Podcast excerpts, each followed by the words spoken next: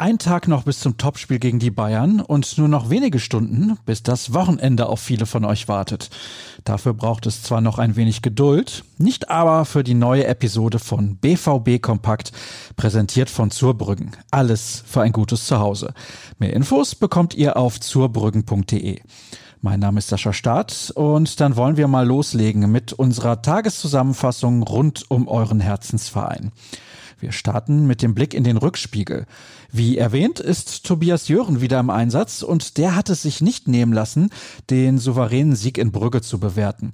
Für ihn war der Auftritt eine reife Leistung. Die defensive Stabilität erweist sich als neuer Trumpf. Dortmund wirkt bereit für das Kräftemessen mit den Bayern, schreibt der Kollege. Und seiner Meinung nach werde das höchste Zeit. Was er sonst noch denkt, lest ihr in seinem Kommentar. Alternativ hätte ich unseren wöchentlichen Podcast für euch im Angebot. Im September war Tobi dort das letzte Mal mit von der Partie und man könnte den Eindruck gewinnen, dass er sich sämtliche Gedanken bis zur gestrigen Aufzeichnung aufgespart hat.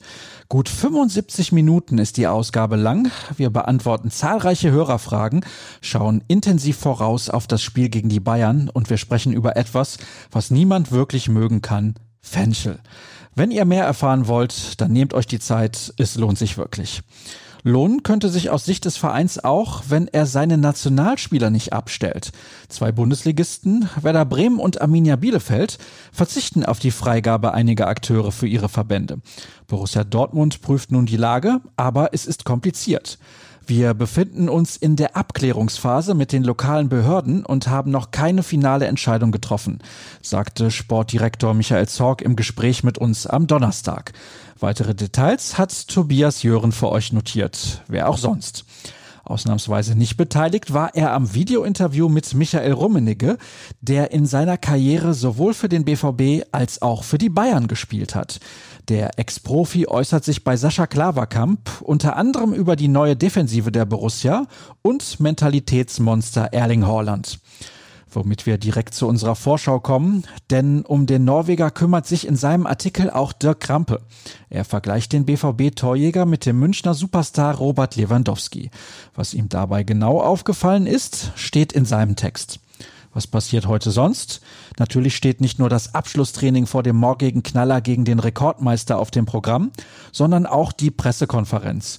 Für 14.15 Uhr hat der BVB eingeladen und wer stellt für unsere Redaktion die Fragen? Selbstverständlich Tobias Jören.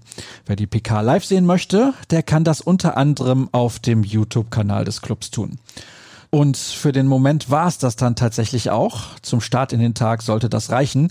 Aber das heißt nicht, dass es auf ruhrnachrichten.de nichts zu lesen oder sehen gibt. Im Gegenteil.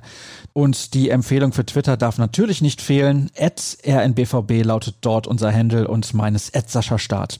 Ich sage danke für eure Aufmerksamkeit und bis morgen. Tschüss.